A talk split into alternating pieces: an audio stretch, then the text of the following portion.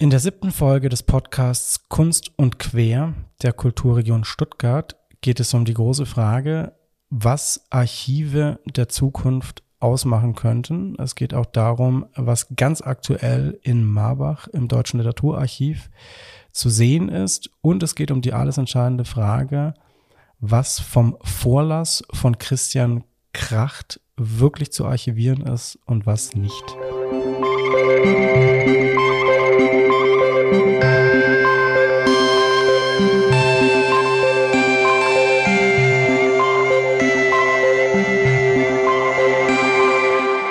Willkommen bei Kunst und Quer, dem Podcast der Kulturregion Stuttgart. Mein Name ist Ingmar Volkmann, ich bin Redakteur der Stuttgarter Zeitung und Stuttgarter Nachrichten und arbeite dort in der Wochenendbeilage. Alle zwei Monate spreche ich an dieser Stelle mit spannenden Gästen über ein Kulturthema mit Bezug zur Region Stuttgart. In dieser siebten Folge des Podcasts Kunst und Quer unterhalten wir uns über Archive, diese kulturellen Gedächtnisse und Schatzkammern der Kulturgeschichte. Die Gäste he heute heißen Sandra Richter, Direktorin des Deutschen Literaturarchivs Marbach, und Thomas Rustemeyer, Professor für Ausstellungsdesign und Szenografie an der Hochschule für Gestaltung in Karlsruhe. Sandra Richter muss man als literarisch interessierter Mensch natürlich kennen. Die 48-Jährige hat eine Professur an der Universität Stuttgart inne und leitet dort die Abteilung Neuere Deutsche Literatur I. Seit 1. Januar 2019 ist sie die Direktorin des Deutschen Literaturarchivs Marbach. Thomas Rustemeyer arbeitet zwar im von Stuttgart aus betrachteten verfeindeten Ausland, also in Karlsruhe, er kennt aber keine Grenzen und macht die Region Stuttgart besser, indem er beim Festival Übermorgen der Kulturregion Stuttgart das Archiv der Zukunft präsentiert. Das Festival läuft noch bis zum 16. Oktober, doch dazu später mehr. Frau Richter, wie würden Sie sich selbst in drei Sätzen beschreiben? als literaturfanatische, hm, historisch interessierte, in die Zukunft blickende Person, der natürlich alle Zeiten dabei immer wieder abhanden kommen und zugleich sich überlagern. Das klingt nach spannender Gleichzeitigkeit. Und ich permanenter Überforderung. Aber die ist ähm, produktiv und interessant. Und gewollt in dem Fall. Unbedingt gewollt. Herr Rustemeyer, Sie in drei Sätzen, ähnliche Gleichzeitigkeit, ähnliche permanente Überforderung? Permanent überfordert, aber versucht dabei produktiv zu sein. Ähm, dabei ähm, auch den Humor nicht zu verlieren und ähm, interessante Projekte zu entwickeln und zu. Ich glaube, der Humor muss dann zwangsläufig entstehen, weil man sonst gar nicht klarkommt mit den verschiedenen Zeiten und Gestaltungsformen mit den verschiedenen Aufgaben, die Sie beide so innehaben. Bevor wir zum eigentlichen Thema zu den Archiven kommen, hätte ich noch eine Frage aus aktuellem Anlass. Für welches Projekt haben Sie den Landeslehrpreis 2021 bekommen, damit wir Sie so ein bisschen näher kennenlernen noch? Für das Projekt Open Campus. Wir ähm, waren damals ähm, zwei Semester schon in der Online-Lehre an der Hochschule für Gestaltung in Karlsruhe.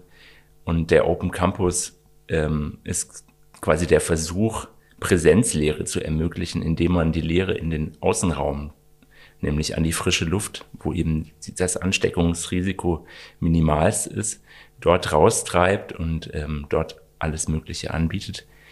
Wir haben dann dort eine temporäre Raumstruktur aufgebaut und dort ähm, ganz viele Veranstaltungen realisiert, Seminare, Werkstätten, aber auch ähm, Kino, ähm, oder Vorträge, haben ganz viele Gäste eingeladen, haben dort aber auch so ähm, soziale Events äh, wie Flohmärkte oder ähm, kleine Bars eingerichtet, einfach damit ähm, das Studieren, was ja nicht rein nur die Lehre ist, sondern auch das Soziale eben wieder einen Ort bekommt, einen realen Ort. Und ähm, das war ein Projekt, was wir zusammen mit Studierenden eben als Initiative entwickelt haben. Auch nochmal mit dem Designbildarchitekten Alexander Römer zusammen. Ähm, und ich bin sehr äh, glücklich darüber, dass wir jetzt dafür den Landeslehrpreis bekommen haben und ähm, darüber auch ausgezeichnet wurden. Wir freuen uns jetzt einfach mal solidarisch mit. Frau Richter, wäre so eine Möglichkeit, ähm, Lehre nach draußen zu verlegen an der Uni Stuttgart auch möglich? Oder ist da die Luft per se einfach so schlecht, dass sich da innen und außen eigentlich gar nicht äh, so arg unterscheidet, weil ja Stuttgart ein bisschen höheres Feinstaubproblem hat als Karlsruhe?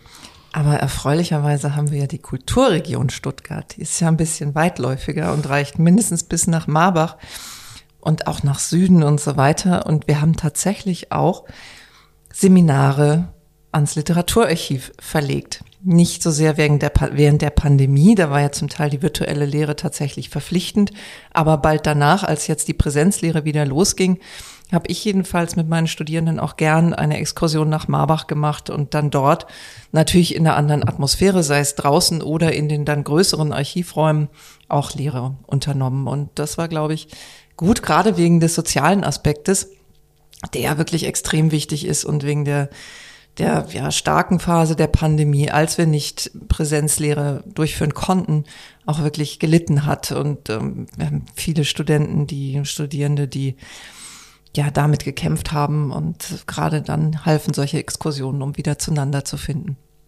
Das heißt, die Studierenden von Ihnen kamen dann auch in den Genuss, tatsächlich in das wunderschöne Archiv, äh, wie soll ich sagen, äh, metaphorisch gesagt, hinabzusteigen und äh, das Archiv auch wirklich zu erleben. Hinabzusteigen ist genau richtig, in die Hölle der Archivkeller.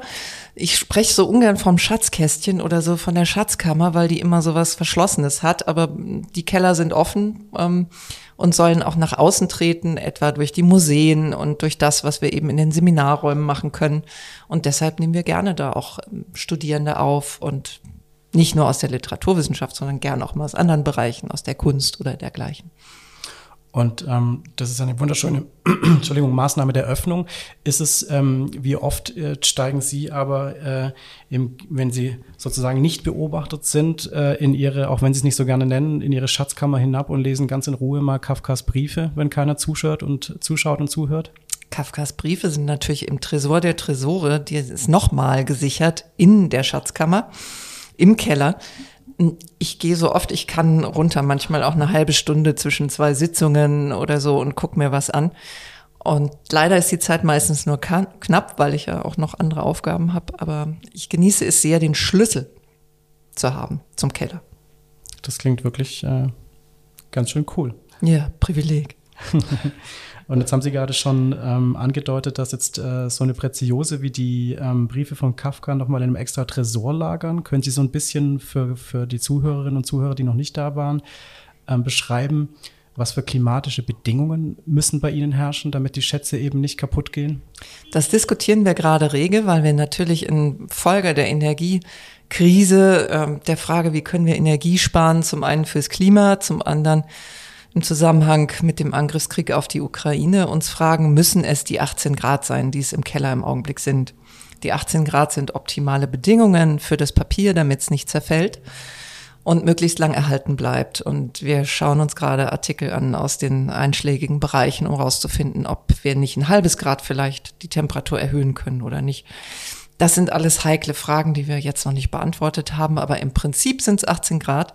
Der Keller ist groß, es sind 15, äh, es sind 5000 Quadratmeter unterirdisch und diese Quadratmeter sind voll. Deshalb haben wir jetzt auch noch ein Interimsmagazin und werden demnächst neu bauen. Die räumlichen Verhältnisse ändern sich also permanent. Und die räumlichen Verhältnisse müssen sich auch deshalb ändern, weil, sagen wir mal, der Grundstock des Archivs logischerweise halt eben Schätze aus Papier sind, äh, die in irgendeiner Form einfach auch Raum benötigen, adäquaten Raum, um sie eben lagern zu können. Der dominante Bestand ist Papier. Im Augenblick. Noch. Wir haben aber auch 450.000 Bilder und Objekte das ist alles Mögliche. Vom Foto und Negativ bis hin zu Thomas Manns Taufkleid, Claire Ballkleid, einer Sammlung von Zigarettenkippen, natürlich von Autoren und vieles andere mehr. Es sind also ganz unterschiedliche Bestände und Bestandstypen. Und was wir jetzt zunehmend haben und sehen, sind große Zahlen von sogenannten Born Digitals, also Beständen, die ursprünglich schon digital erzeugt wurden, als Dateien, als Skripte auf dem Computer, mitunter auch als eine Art von Programm, das man, das Autoren genutzt haben, um einen Text zu schreiben, zu entwerfen. Und anderes, wir haben natürlich auch Computer selbst, Laptops und sowas. Und diese Dinge die muss man nochmal unter anderen Bedingungen aufbewahren als bei 18 Grad. Dieses zu erkunden, dafür unter anderem bauen wir ein neues Archivgebäude. Zu, den, äh, zu dem Begriff der Born Digitals würde ich gleich nochmal kommen. Ähm, zuvor vielleicht noch eine andere Frage. Der amerikanische Autor Don Winslow hat kürzlich bekannt gegeben, dass er statt Thriller künftig nur noch Tweets schreiben möchte. Er will den Kurznachrichtendienst Twitter mit politischen Botschaften bespielen. Im deutschsprachigen Raum macht das zum Beispiel Sibylle Berg schon mit, äh, mit Bravour. Frage an den Szenografen in dieser Runde. Wie inszeniert man Tweets in einem Archiv? Wie stellt man, wie könnte man Tweets als Teil eines Archivs hinzuziehen? Das ist wirklich eine sehr komplexe Frage. Darauf habe ich jetzt wirklich keine Antwort. Ich denke, ähm, dass man diese digitalen ähm, Erzeugnisse eigentlich im digitalen Raum ähm, gut vorfinden und die sich auch dort selber präsentieren können und die Übersetzung dann in ein anderes Medium, also die Mediatisierung quasi von einem Tweet, kann natürlich auf ganz vielfältige Weise passieren. da das kann man natürlich ausdrucken oder vergrößern, ähm, auf Monitoren zeigen. Aber ähm, das hängt natürlich dann auch immer davon ab, ähm, wie man diese Transformation gerne inszenieren möchte und wie man das, ähm, ja, wie man das dann einsetzen möchte, um die jeweilige Wirkung dann auch zu erzeugen. Ich habe jetzt natürlich mit dem Hintergedanken gefragt. Ähm, Sie haben aktuell beim Festival der Kulturregion äh, Stuttgart äh, vom Festival übermorgen eben das Archiv der Zukunft jetzt quasi inszeniert. Können Sie da so ein bisschen beschreiben, ähm, was, äh, was man da vorfindet in Ludwigsburg, wenn man da eintaucht? Das Archiv der Zukunft ist ähm, kein Archiv im klassischen Sinne, sondern ein Schaudepot. Es ist, ähm, hat ähm, zwei Funktionen eben. Einmal das Deponieren und andererseits das Zeigen. Ähm, und es findet sich auf dem ehemaligen Caro Café Areal in Ludwigsburg. Und dort ähm, sind eben seit einigen Jahren die Produktionen ver äh, verlagert worden aus den Gebäuden heraus, äh, welches direkt eben am Bahnhof ähm, sich vorfindet. Und ähm, dort existiert eben ein Leerstand, Industriebrachen. Und in diese Industriebrachen sind wir mit dem Archiv der Zukunft reingegangen, um eben auch dieses Areal auf seine Zukunft zu hinterfragen und zu ähm, diskutieren, was man denn ähm, sich für dieses Areal oder für die Zukunft auch wünscht. Und dort haben wir ähm, ein, dieses Archiv aufgebaut. Das ähm, es ist eigentlich ein riesengroßer Vorhang und in diesem Vorhang sind sehr, sehr viele Taschen eingenäht und die Ludwigsburgerinnen und Ludwigsburger sind aufgerufen, Objekte vorbeizubringen. Diese werden dann inventarisiert und in die Taschen des Vorhangs ähm, eingele eingelegt, eingearbeitet. Ähm, auch performativ durch PerformerInnen. Und äh, Genau, dort werden dann äh, entsteht ähm, über den Laufe jetzt dieses ähm, Projektes ein Archiv der Zukunft, in dem ähm, die Zukunft verhandelt wird, dieses Areals. Und das heißt eben, das Archiv der Zukunft ist jetzt nicht, ähm, wie soll ich sagen, muss nicht notgedrungen eine Cloud sein, sondern kann vielleicht sogar tatsächlich ein haptischer Ort sein. Sie haben von Wir kurz gesprochen gehabt. Wer ist da noch involviert äh, bei dem Projekt? Das ist eine Zusammenarbeit zwischen dem Künstler Julian Warner, der auch das Festival übermorgen kuratiert, und mir und noch einigen anderen. Es gibt noch den Grafiker Bruno Jacobi und Franziska Fleckenstein. Ähm, genau, und wir sind ein Team und haben dieses Projekt entwickelt und realisiert. Frau Richter, sind ähm, Tweets ein Fall fürs deutsche Literaturarchiv oder ist es neumodischer Kram und der kann wieder weg und hat da nichts verloren. Das sind unbedingt Fälle fürs Literaturarchiv. Die Frage, wie Literatur mediatisiert wird, durch welche Stadien sie gegangen ist seit ihrer Entstehung irgendwann in der Antike als zunächst mündliche Kunst, das sind Kernfragen der Literaturwissenschaft, das sind Kernfragen des Archivs. Genau das ist es, was uns beschäftigt und was uns natürlich mit Blick auf die Zukunft beschäftigt. Wie geht es weiter mit der Literatur, die so schön zwischen zwei Buchdeckel passte und jetzt diverse andere Formen bekommt? Ähm, das ist eine offene Frage, die wir unter anderem auch eben beantworten oder bearbeiten, muss man eher sagen. Beantworten können wir sie wahrscheinlich nicht. Bearbeiten wollen mit dem neuen Gebäude, im neuen Gebäude und zeigen wollen. Tweets sind sehr spannend. Es gibt viele Autoren, die ihre Bücher scheinbar mit Tweets vorbereiten, vielleicht aber auch eher begleiten. Und eigentlich ist es schon eine etwas ältere Kunst. Sie begann mit dem Forum der höflichen Paparazzi in den 90er Jahren das gemacht wurde von einer Gruppe von Autoren, Publizisten, unter anderem Sascha Lobo, Katrin Passig, Wolfgang Herrndorf, die da begonnen haben, miteinander zu schreiben und zu arbeiten. Und das war nun Vorform, das waren noch keine Tweets, das waren zum Teil auch längere Texte. Also sehr spannend und schon eine eigene historische Form.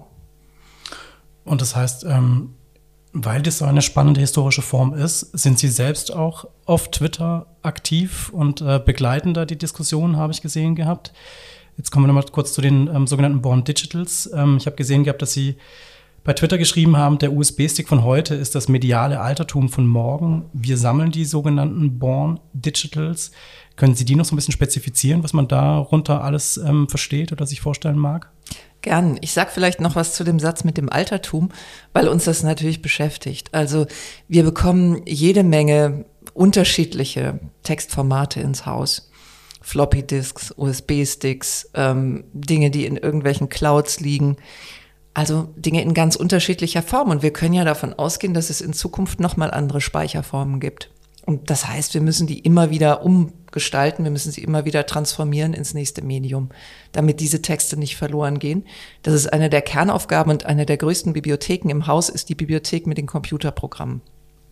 Nicht ohne Grund. Und das, was wir da eben kriegen, wenn es ein digitales Format hat, ein maschinelles Format hat, das sind die sogenannten Bond Digitals. Also in unserem Fall meistens Texte, es können auch Bilder sein oder Tonaufnahmen, haben wir auch sehr viele, ungezählte bislang ungezählte, die zunächst im digitalen Medium erhalten sind. Das sind eigentlich Bond Digitals, also Autoren, die ihre Texte in den Computer schreiben, im Computer bearbeiten, möglicherweise verschiedene Fassungen haben, die man dann aufeinander abbilden kann, auch maschinell. Das sind die Anforderungen, denen wir künftig begegnen. Wie speichern wir so ein Zeug? Das kann man ja nicht einfach händisch ablegen, sondern das muss irgendwo hin und anders sortiert werden. Wenn man an E-Mails denkt, die auch Born Digital sind, dann hängen da viele rechte Fragen dran. Also was ist, wenn irgendein Autor diese und jene Leute aus dem privaten Umfeld erwähnt? Kann man einem Benutzer des Archivs das zu lesen geben? Welche Voraussetzungen müssen gegeben sein, damit das geht? Üblicherweise sagen wir, wer zu uns kommt, muss gefragt haben und muss die Erlaubnis mitbringen, diese Texte zu sehen. Bei Born Digital sind es aber natürlich sehr viele.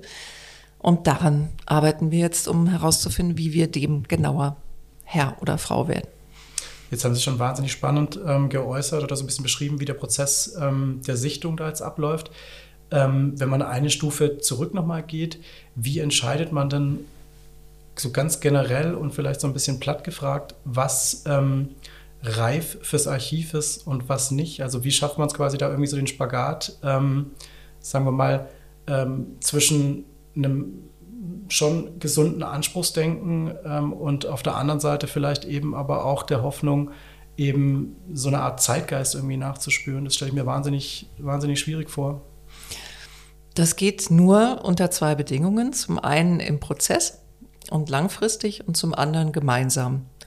Also wir beobachten über die Jahre Autoren, Autorinnen ähm, dabei, wie sie schreiben, wie sie öffentlich wahrgenommen werden. Und wir diskutieren jede Menge. Wir diskutieren viele AutorInnen auch mehrfach ähm, und unter jeweils neuen Voraussetzungen, weil man vielleicht jemand vor zehn Jahren mal angeguckt hat, der aber dann oder die dann plötzlich äh, besondere Wahrnehmung erfährt, weil eine bestimmte Art von Literatur jetzt gerade en vogue ist. Wir orientieren uns weniger an dem, was gerade en vogue ist, sondern wollen eben diesen langfristigen Blick, der vielleicht eher mh, hm, garantiert, dass man ins Archiv legt und die eigenen Ressourcen für das einsetzt, was langfristig auch trägt. Wir würden zum Beispiel weniger die viel gelesene Unterhaltungsliteratur bei uns ablegen. Die braucht's nicht unbedingt. Aber wir suchen die kontroverse, ähm, eigenwillige, eigensinnige Literatur, die man jeweils unter verschiedenen Voraussetzungen lesen kann. Das sind zum Beispiel AutorInnen, die einen großen Literaturpreis bekommen haben. Büchnerpreis, Deutscher Buchpreis oder, oder, oder. Muss aber auch nicht sein. Es gibt auch solche, die vielleicht keine Preise bekommen haben. Lyriker etwa bekommen oft weniger Preise. Oder nur spezielle. Und jemand wie Barbara Köhler oder so, die möchte man auf jeden Fall auch im Archiv haben, weil die einfach sehr reizvolle, sperrige Texte geschrieben haben. Und die würden wir auch sammeln. Aber über die Jahre merkt man, dass das doch immer wieder zusammenschrumpft auf einen bestimmten Kanon von Namen und hat dann doch das Gefühl, ja, die wollen wir auf jeden Fall. Manch andere liegen vielleicht besser an einem anderen Ort, in irgendeinem Stadtmuseum oder so. Das kann man, glaube ich, über die Zeit doch sagen. Das heißt, man entscheidet einfach von Fall zu Fall und äh, im Diskurs und wie Sie es gerade beschrieben haben, äh, eine Entscheidung, die man vor zehn Jahren getroffen hat, kann dann mit der Zeit vielleicht sogar in irgendeiner Form auch wieder revidiert werden. Revidiert werden dann nicht, wenn wir die Dinge schon im Archiv haben, denn was bei uns liegt, bleibt auf ewig dort, wird auch nicht verkauft oder so, das dürften wir gar nicht, sondern das ist tatsächlich dort und ja, das sind die Bedingungen, unter denen wir üblicherweise agieren. Herr Rustemeyer, gibt es in Ludwigsburg eine ähnliche Form der Diskussion? Äh, was ist zu sperrig? Äh, was ist vielleicht nicht, äh, wie soll ich sagen, für Ludwigsburg interessant genug, um es in dieses ähm, Archiv der Zukunft beim, beim Übermorgen-Festival eben aufzunehmen? Für mich ist das natürlich auch eine der entscheidenden Fragen, weil es ist ja die Frage, was ist es wert und ähm, in ein Archiv zu gelangen oder ähm, und damit auch die Frage, was ähm, bekommt eine gewisse Form von Bedeutung. Und ähm, man sitzt dann eben an der Position, ähm, Bedeutung ähm, zuzuschreiben und hat eine gewisse Deutungshoheit. Ähm, unser Archiv der Zukunft in Ludwigsburg ist ja ein temporäres Archiv und natürlich nicht zu vergleichen mit dem Deutschen Literaturarchiv.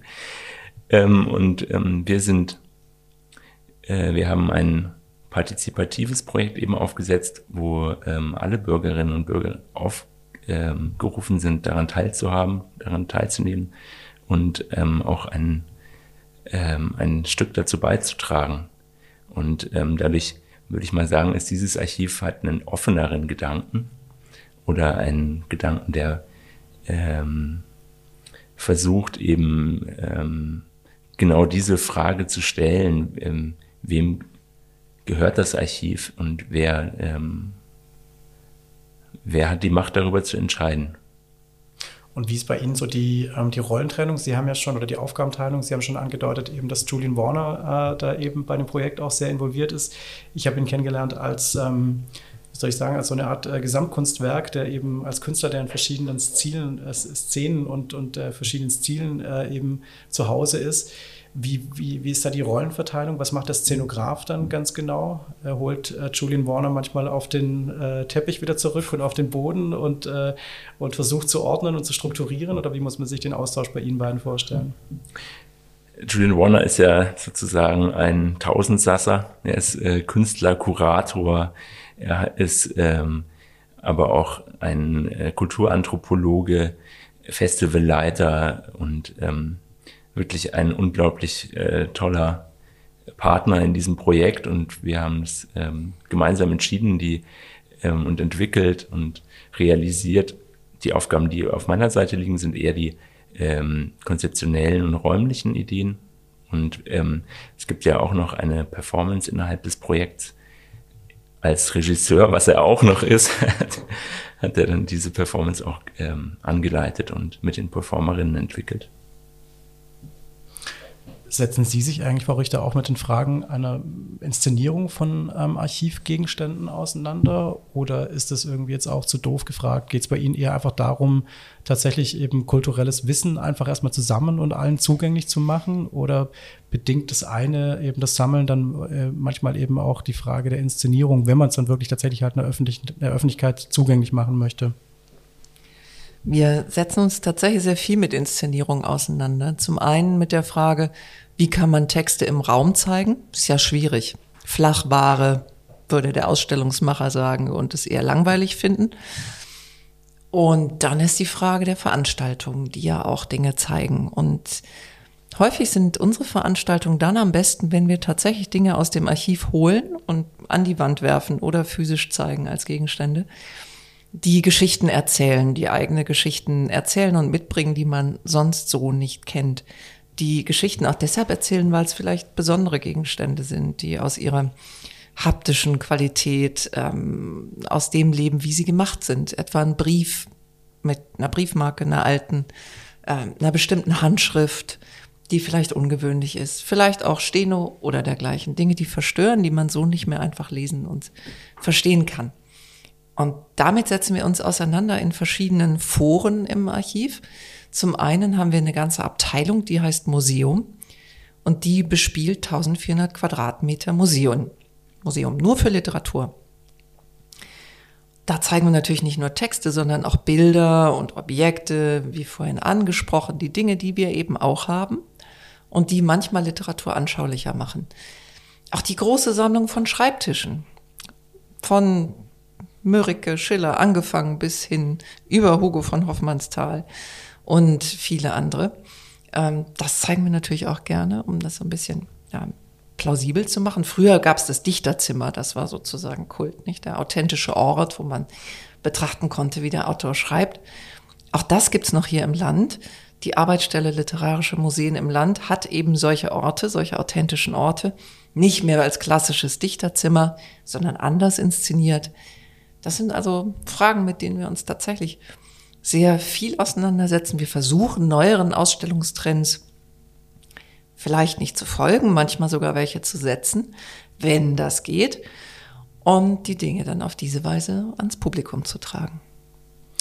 Herr Rustemeyer, daran anknüpfend klopft, äh, schlägt da das Herz des Szenografen höher, wenn er ähm, die Möglichkeiten äh, da jetzt äh, hört und äh, mitbekommt, wie da tatsächlich Literatur, die ja tatsächlich als, als Ausstellungsgegenstand nicht ganz so leicht zu vermitteln ist, äh, wie die da präsentiert werden kann? Ich habe mit dem äh, Begriff der Szenografie so ein bisschen meine Probleme, weil der ähm, kommt sehr stark aus dem Theater und ich finde, dass eigentlich Archive keine Theaterräume sein müssen, nicht unbedingt die ähm, die äh, Szenen nachbilden und ähm, ähm, versuchen eben über ähm, künstlerische Interpretationen die ähm, Geschichten zu erzählen, wie es in der Szenografie häufig gemacht wird. Ähm, ähm, die Möglichkeiten in Marbach sind natürlich ähm, verrückt und äh, fantastisch und ähm, unglaublich toll. Das ist ähm, auch, wenn man von diesen 5000 Quadratmetern Archiv ähm, hört, ist es ja wunderbar und auch die, die Möglichkeiten, ein neues Archiv ähm, zu entwickeln und zu bauen. Ähm, da ist ja natürlich direkt die Frage, ob man es auch als Besucherin erleben kann und ob es so eine Art von Möglichkeit gibt, ähm, als Besucherin dort runterzugehen in die äh, in diese Schatzkammer und es auch zu erfahren und zu erleben und zu sehen, wie wird denn da überhaupt mit gearbeitet und wie ähm, wie wie die Mitarbeiterinnen am, am Archiv eben mit den Werken umgehen auch. Also diese, die, diese Frage, was ist eigentlich, was passiert backstage, ist, glaube ich, sehr interessant und relevant und Frau Richter, was passiert eigentlich backstage in Marbach? Naja, das ist eine tolle Anregung. Wir sollten uns unbedingt noch zusammensetzen und darüber mal näher sprechen. Wenn ich mir das neue Archivgebäude vorstelle, dann wäre das eben so ähnlich. Das würde zeigen, wie die Menschen damit arbeiten. Ähm, das würde das Innere nach außen kehren, sozusagen. Was, was man eben nicht sieht, transparent machen. Jedenfalls wäre das ein, ein Traum. Ob der sich durchsetzt, müssen wir sehen. Wir sind sehr prozedural und äh, kollektiv dabei, darüber nachzudenken, was wir da machen. Und dann setzt sich die beste Idee durch. Das werden wir sehen. Aber das ist auf jeden Fall eine, glaube ich, ziemlich gute. Und was da backstage passiert, naja, das kommt drauf an, was es für ein Bestand ist. Also wir kriegen vielleicht häufig einfach Kisten mit Material, da sind Manuskripte drin, da sind persönliche Gegenstände drin, die mit der Literatur zusammenhängen, die wir archivieren. Oder auch der Philosophie. Wir haben auch Philosophennachlässe, weil die ja auch mit dem öffentlichen Denken zu tun haben. Das können Hüte sein, das können ganz andere Sachen sein. Das können Bilder sein, das kann mm, eine besonders bearbeitete CD sein oder was auch immer. Und da muss man das jedes einzelne Ding möglichst gut konservieren. Erstmal wird natürlich geguckt, sind die auch schadenfrei? Also wir können nur ins Archiv holen, was keinen Schimmel hat und so weiter, weil sonst das die anderen äh, Objekte oder Texte anstecken würde. Dafür gibt es einen speziellen Raum, sozusagen den, den Raum, wo das alles gesichtet und sondiert wird. Und dann geht es weiter mit dem Sortieren. Einer der Hauptakte dabei ist, das klingt jetzt übel, das Kassieren, wegwerfen oder zurückgeben, weil nicht alles für die Ewigkeit gemacht ist. Also wir werden vielleicht nicht die ähm, Quittung irgendeines Philosophen aufheben, es sei denn, wir haben den Eindruck, das ist wichtig. Bei Goethe hat man das gemacht. Goethe hat sich vollständig archiviert, als er von seiner Italienreise zurückkam, von der ersten, weil er den Eindruck hatte, ich bin wichtig. Da finden Sie auch noch die Quittung für die Butterrechnung und so weiter und so weiter. Das ist natürlich hochinteressant heute, weil man zeigen konnte, wann hatte er Gäste und so weiter. Mm. Das machen wir aber nur sehr, sehr, sehr, sehr selten. Ähm, aber es gibt viele andere Gegenstände, die natürlich genauer angeguckt werden müssen. Und da stehen dann ArchivarInnen und ähm, sortieren die Dinge und bereiten sie auf, erschließen sie, erfassen die Daten für den Katalog und oder legen sie einfach erstmal nur in kleinen grünen Boxen ab. Das ist unser Standardformat für die Objekte, die grüne Marbacher Box. Dafür auch bekannt, die gibt es in größer und in kleiner, für größere Bilder, also die größere Variante und für kleinere Texte nur kleineres. Wenn es Digitalisate sind, wandern sie in unsere Speichermedien. Und diese Prozesse sind natürlich ziemlich langwierig, ne, je nachdem, wie die Dinge aussehen und je nachdem, wie sie zu uns kommen. Und gibt es ähm, das Äquivalent zur Marbacher Box auch in Ludwigsburg? Die große, die kleine, die mittlere äh, Ludwigsburger Box? Oder äh, ist es noch in der Findungsphase in dem Fall? Das ist äh, tatsächlich so, dass es die ähm, Ludwigsburger Box gibt, die wir uns ausgeliehen haben aus dem Stadtarchiv.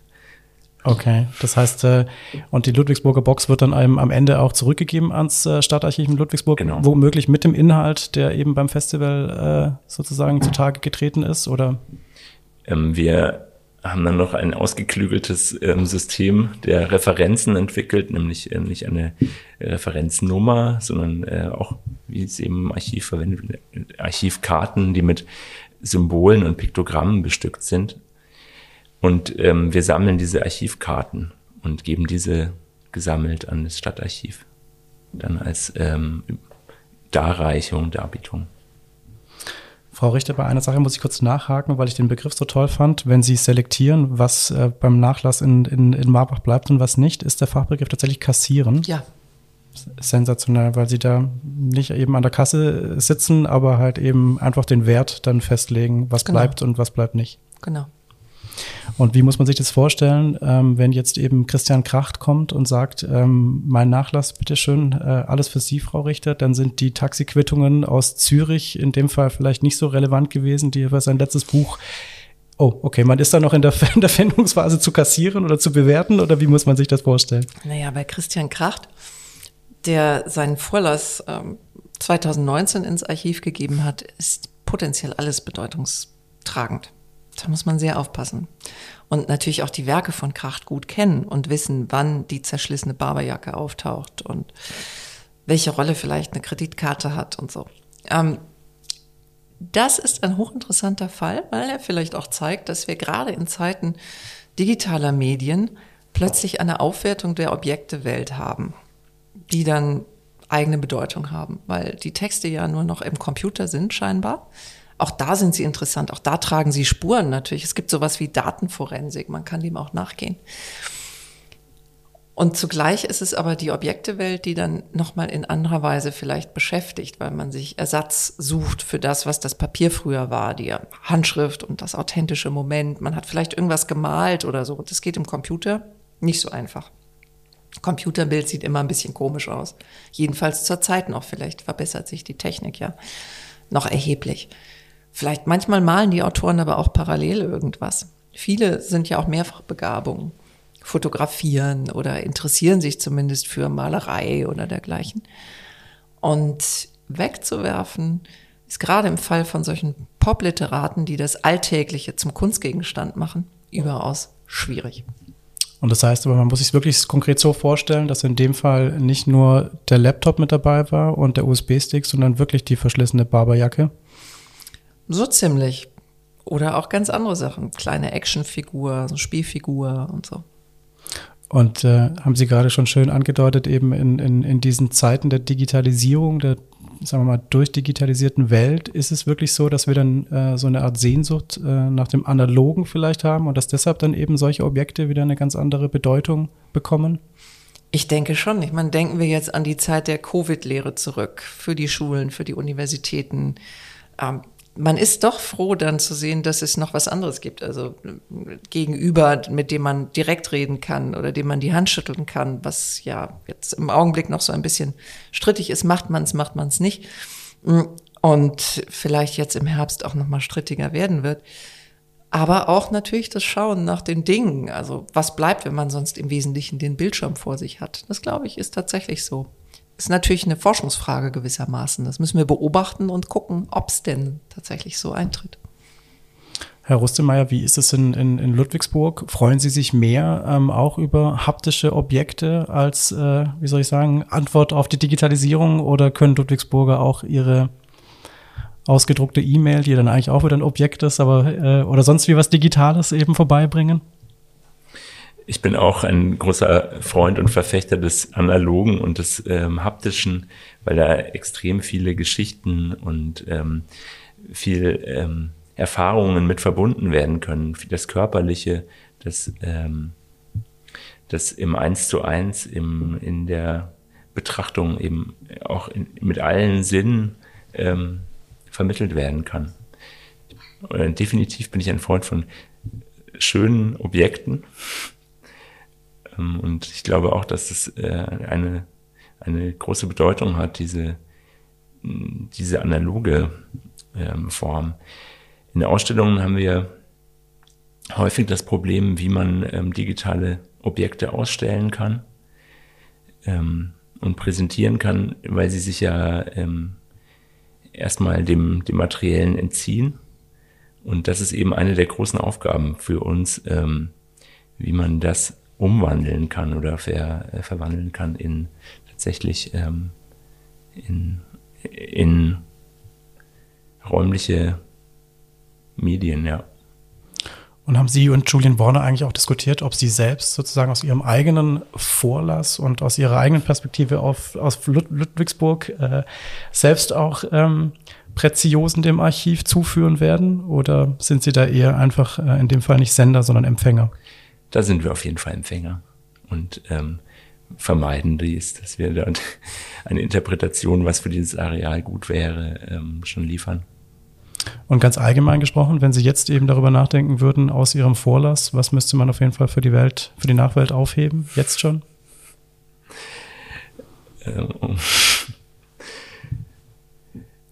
da ist die Frage wirklich, ähm, welchen Objekten misst man diese Bedeutung zu, dass sie für die Zukunft wichtig sind.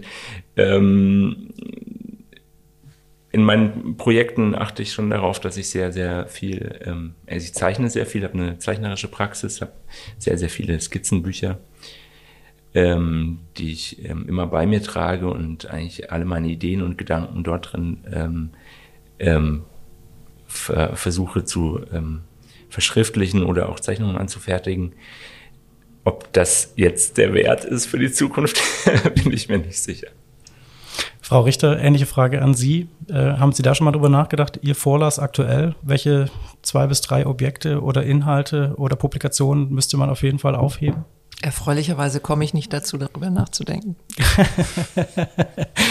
da schließt sich der Kreis äh, zur eingangs ähm, festgestellten Dauerbeschäftigung und äh, den vielen verschiedenen Aufgaben, die Sie beide haben.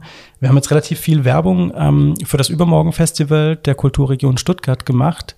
Ähm, über das Festival hinaus, äh, Frau Richter, welche Veranstaltung muss man in Marbach demnächst auf jeden Fall besucht haben? Also, parallel eröffnen wir eine Ausstellung über Shakespeare und die Wahrnehmung Shakespeares, ausgehend davon, dass die Werke Shakespeares, das sogenannte First Folio, die Zusammenfassung der Werke Shakespeares, erstmals 1622 auf der Frankfurter Buchmesse verkündet wurden. Und jetzt haben wir also ein Jubiläum und das möchten wir mit einer Ausstellung feiern und zeigen, wie wichtig Shakespeare für die auch deutschsprachige Literatur war. Dann, ganz wichtig, Ende Oktober, eine Tagung zum Thema Archivasyl. Wir fragen uns, wie wir mit den Beständen von Autoren umgehen, AutorInnen, die in Deutschland Asyl finden, ins, ins Exil gehen, nicht unbedingt Deutsch schreiben oder sprechen, sondern aber versuchen, ihr Publikum zu halten und weiterzuschreiben. Also etwa Autorinnen aus der Ukraine, Autorinnen aus der Türkei etc., die wir natürlich irgendwie auch als Archiv in den Blick nehmen müssen, auch wenn sie scheinbar nicht zur deutschsprachigen Literatur gehören. Sie gehören aber irgendwie wohl zur deutschen, weil sie eben hier leben und mit unserem kulturellen Leben unmittelbar zu tun haben. Wie reagieren wir darauf als Archiv, ist eine ganz große und für uns offene Frage, die wir natürlich auch gemeinsam mit dem Publikum stellen wollen und für uns auch beantworten müssen. Und dann gibt es noch eine ganz besondere Veranstaltung, zu der ich jetzt noch nichts sagen kann. Sensationeller Cliffhanger am Ende äh, dieser Sendung. Ich würde trotzdem Herrn Rustemeyer noch mal bitten, in zwei, drei Sätzen zu sagen, warum wir alle jetzt ähm, zum Archiv der Zukunft nach Ludwigsburg pilgern müssen.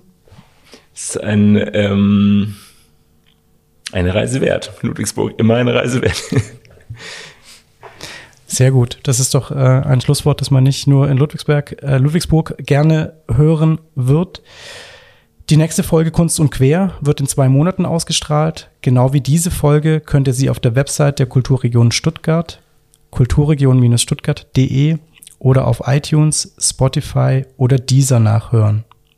Wenn ihr die Kulturregion auf Instagram oder Facebook abonniert, erfahrt ihr rechtzeitig alles Wissenswerte über den Podcast, seine Themen und seine Gäste. Vielen Dank, dass Sie beide heute hier waren.